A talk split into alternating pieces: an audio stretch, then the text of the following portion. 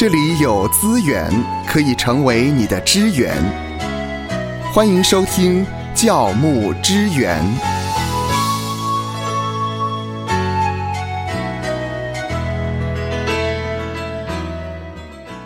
不知道您的教会是否有差派宣教士到海外或是宣教的地区从事宣教的事工？神呼召的宣教士若没有教会的后援，会陷入单打独斗、孤立无援的状态。因此，在今天的教牧支援，我们要跟您来谈谈教会应该如何的关心宣教士。夏乐老师，不知道您的教会呢是否有差派宣教士到海外服侍呢？那平常教会是怎么关心宣教士的？呃，基本上呢，对于每一个宣教士，应该都会设置一组所谓的宣教支持小组，嗯，然后来负责呢聚焦的关心这一位宣教士。有时候在年节的时候，会特别为他们准备一些物资，然后寄送过去，让他们可以在海外的时候，因为收到啊自己国家来的东西呢，自己国家来的礼物，而感到非常的愉悦。嗯，我想呢，宣教士如果在海外能够接收到教会的这一些的支持支援，相信呢，他们不会觉得孤单，因为有人跟他们一起呢，在同一个阵线上一起来服侍神。但是呢，有一些宣教士呢，却没有这样子的资源，也没有这样子的呃背后面的这个这个支撑的。比方说呢，今年一月中呢，《基督教论坛报》有一份报道就提到说呢，根据统计，华人宣教士的折损率大概有五成以上。哦，那造成宣教士离开工厂的原因呢，有七成其实是可以避免的，其中呢，绝大部分都跟人际关系有关。常常会听到宣教士说，有话找不到人说。他们心里似乎有很多的话，但不知道谁是可以安全倾吐的对象。这也是他们内心的渴望跟呼求。确实，若是宣教士置身在海外，没有倾吐的对象，呃，对他们来讲是蛮孤单的。是的。教会关怀呢，其实有一个非常重要的面向是关怀宣教士，那这个也称为宣教士的关顾。嗯哼，那宣教士关顾呢，呃，有些人是称为 missionary care 或 member care，也就是肢体关顾。它其实是二十一世纪宣教学的一个新的名词。那对于教会一般的弟兄姐妹来说呢，这个词并不难懂，指的就是人人都自然认为那就是教会。牧养关怀的一环，只是对象是宣教师而已。嗯，那近年来呢，在有普世宣教意向或积极推动宣教职堂的华人教会或财团机构，宣教士关顾这个新名词开始就被看中了。但是所针对的却比较偏向是在宣教士的心理健康以及心理辅导的这两个区块。从教会牧养的角度来看。对于宣教士的关怀跟牧养是必须也是重要的，但如果从宣教士在宣教工厂上的寿命来检视的话，也就是宣教士从跨文化宣教工厂上半路夭折的伤亡现象来看，宣教士关顾就不只是啊教会过去所熟知的单一的从牧者方面的灵性牧养跟关怀而已了。相信呢，没有人会怀疑教会关顾施工的需要。并且认为是理所当然的，关怀会友的身心灵需要，支援病患，还有家庭，关心新朋友等等，不单牧者尽心竭力，也不乏教会弟兄姐妹的意愿的参与。但是，当我们提到宣教士的关顾的时候，好像又是另外一种情况，因为对宣教士的关顾总存在几个奇怪的迷思，比如说，有些人认为宣教士跟我们相隔千里，难以关顾。又有些人认为宣教士是属灵的超人，不需要我们去关顾。这确实是教会的弟兄姐妹存在的几个问题跟迷思啊。但是我们今天呢，通过教牧支援，我们要一起来打破这样的迷思。是的，实际上呢，不可否认，宣教关顾或关怀确实是教会牧养关怀施工的重要一环。近半世纪以来，宣教士关顾的主题开始在宣教学的领域受到重视。许多教会也开始意识到，对宣教师的支持不能够只限于金钱跟祷告，而必须借着一些实际的关顾行动，关怀他们的全人甚至全家。比如说像对宣教士子女的关顾，教会跟信徒对宣教士子女的关顾呢，不仅是因为他们的身心健康影响了宣教士父母的服饰，更因为他们也是神家中的一员，是我们应该关心而且去爱的对象。嗯，没有成效的宣教工作不会是上帝的心意。但是，如何帮助宣教士不只是在工厂上生存下去，而且还能够在宣教事工上很有活力的大展拳脚呢？宣教人都知道，宣教是昂贵的，往往付出很多，收获却不大。人力跟财力的付出必须要有平衡的回馈，宣教事工才能够做得深远跟长久。持续的被关顾呢，被教会关顾是蒙召做神圣福音工作的宣教士们有果效的一个动力。而再说呢，后方教会的基督徒发挥团队的精神，跟前线宣教士配搭，完成宣教使命是必须的策略。艰难的宣教工作不能单单靠宣教士来完成，一定要有教会跟差会一起来完成。在称为铁三角的教会、差会跟宣教士的关系里头，教会跟差会扮演的重要角色之一就是关顾。是的，芳华常说，宣教不是单打独斗，它是一个团队的侍奉。是的，团队的侍奉呢，可以减低撤退率，特别减低可预防的那一些宣教的撤退。如果因为缺乏这种教会的团队的这种关顾的话，导致经费不足、童工问题、个人问题、缺乏护照、不足够的职前训练，以及不能够好好适应文化等地的撤退，那年轻一代的这些宣教士就很容易受伤。那年轻一代的宣教士呢，在比较舒适的环境成长，身心也比较脆弱。而且也很容易受伤，因此呢，关顾软弱这些世代的宣教士就更显得很重要了。在费尽心思招募新兵的同时，其实教会也应该把工厂上的宣教士照顾好、关顾好，避免流失，让宣教大军有增无减，才算是有智慧。夏乐老师，刚才我们提到了关顾的重要性，我相信呢，很多的教会也愿意关顾他们所差派的宣教士。那么可以怎么做？那么首先该做些什么呢？是的，在宣教士关顾的这一方面呢，资深的宣教士王林慧姐妹呢，在一份论坛报的访谈中有表示过，宣教师的关顾应当先从 be a safe person 开始，就是先成为一个安全的人。你的意思是说，宣教士他要成为一个安全的人吗？啊，不是的，这里首先要成为安全人，是指说，今天如果教会有呃请一些弟兄姐妹去关怀宣教士的话，负责关怀这个宣教士的人必须先成为一个安全的人。哦，嗯哼，为什么这么说呢？因为呢，当我们在关心宣教士的时候，我们愿意陪伴宣教士，而且我们是个安全的人的时候，宣教士就会有话愿意对我们说。哦，那王姐妹也提到呢，世界上最安全的其实是我们的天赋，我们跟天赋的关系也是最安全的关系。因此呢，我们要学习像天赋一样做一个安全的人。要向天赋学习，成为可以给别人安全感的人，就如同我们可以安全的以我们的本相来到天父面前一样。哦，成为安全的人。如果您对宣教的关顾很有负担的话，首先呢，您必须成为一个安全的人。那这样安全的人，他有什么样的特色呢？有的，成为安全的人有四点特色。第一个，可以积极聆听的人。雅各书一章十九节提到说：“我亲爱的弟兄姐妹，请记住，每个人都要快快的听，慢慢的说，慢慢的动怒，全神关注听宣教士说话，不必给对方标准答案，或者是。”告诉对方应该怎么做，反而你应该用体恤的心帮助对方澄清自己的问题，更了解自己的经验跟挣扎，以及对自己有什么样的影响。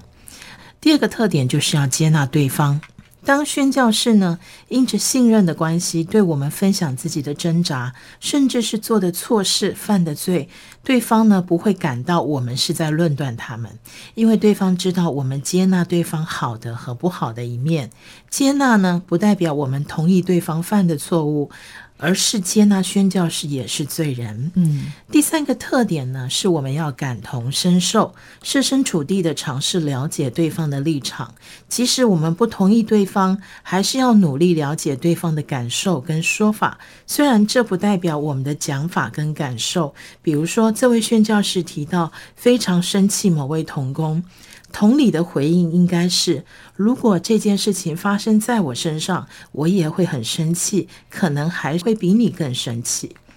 而最后一个特点是要用爱心说诚实话。当我们做到积极聆听、接纳对方、感同身受，接着出于真诚的关怀、爱的责备，就容易被对方所信任。即使当下不一定接受，但回去以后呢，必然会有更多的思考。因此呢，做一个令人感到安全的人，就是当别人对我们诉说艰难处境的时候，对方可以从我们的安慰当中体会到上帝的安慰。也就是说，宣教师可以借着我们看见那位赐安慰的神。夏乐老师分享，在宣教士关顾这一方面，首先我们要成为安全的人。安全的人有几个特点：首先要积极的聆听。而且要接纳对方，感同身受，并且用爱心说诚实话。那这很重要。如果您的教会有弟兄姐妹，他们想要关顾宣教士，首先他们必须成为安全的人。那在这方面呢，教会也要给予弟兄姐妹这方面的教导。其实，除了首要做一个安全的人之外呢，如果追溯它的源头的话，追溯宣教士关顾的源头，宣教士关顾的倡导者其实是一个外国人，叫做 Kelly O'Donnell。嗯，他曾经提出宣教士的关顾模式，涵盖了五个层面，可以说是全人的关怀。嗯，那是哪五个层面呢？第一个层面就是主的关顾 （Master Care）。也就是主跟我们的爱的关系，它是一个宣教的基础。那第二个层面呢，是自我跟相互的关顾 （self and mutual care）。这个是宣教士个人以及同工团队或外籍朋友跟当地人的一个照顾。第三个层面是差派者，也就是教会跟差会的关顾 （sender care）。包含在整个宣教的生命周期，从甄选到退休的一个关顾。那第四个呢，是专业化的关顾 （specialist care），包括身体跟医疗、心理咨商、危机跟意外事故、教牧的灵性、财政经济、家庭子女跟生涯的专业关顾，以及呢第五个层面就是关系网络的关顾 （network care）。可能有 email、Skype 或者是 Facebook 网站、关顾团体等等的一个互动关系。那 Kelly 呢提出了这五项呢，虽然是关顾到全人的部分，但是这里我们还是要聚焦在教会对于宣教士的一个关顾的部分，因为教会可以在许多方面支援他们的宣教士。教会的成员呢，也必须能够真正的认识到，宣教是教会关怀施工的一个延伸。借由差派跟关怀宣教士，教会自己也就是透过宣教士向远在地极的人传讲福音。正如曾经有人说过，宣教士其实就是教会的延伸部分。嗯，芳华非常的认同这句话：宣教士是教会的延伸部分。是的。在教会当中呢，有人已经预备好被差派出去宣教，但是对代表教会的我们，是否已经做好准备，给他们所需要的支援呢？这种支援并不是从宣教士出发的时候才开始进行的，而是在一开始评估和选择宣教士的时候，其实就已经开始了。这是一种持续稳定的支援跟参与，甚至要继续到宣教士从宣教的地方回来之后，为了使教会能够提供宣教士必要的支援，有两个方面是必须要做到的。那第一个方面就是差遣的这个教会应该要明白宣教的不同的阶段模式，嗯，而第二个呢是差遣教会中的这个所设立的宣教支援小组，应当在宣教士出发之前就建立起来。宣教支援小组的成员应该要有坚定不移的心智，愿意委身关怀宣教士，而且参与宣教士的生活跟侍奉。教会呢，建立正确的宣教士关怀策略，首先其实就必须要了解宣教士生活的不同阶段跟所面对的挑战。是，呃，夏乐老师，您提到了有不同的阶段，可能从差派宣教士之前呢就要开始做了，所以在这个过程当中，其实是有不同阶段跟不同的步骤的。是的。比如说，第一个阶段一定是招募的阶段 （recruitment），也就是如果询问的人他各方面成熟，我们就提供他申请表格，开始申请的程式，然后之后呢，就差遣为宣教士。那有一些申请者可能有条件被接纳为储备的宣教士，但是还是要加强装备。比如说，可能会建议他先念神学跟宣教学，或者是建议他先前往啊他想宣教的地点做短期的宣教，准备好以后才让他上工厂。是这一点呢，芳华在访问宣教士的过程当中，很多都是这样开始的。是的。那第二个呢，当然就是 pre-field，也就是上工长前的一些装备。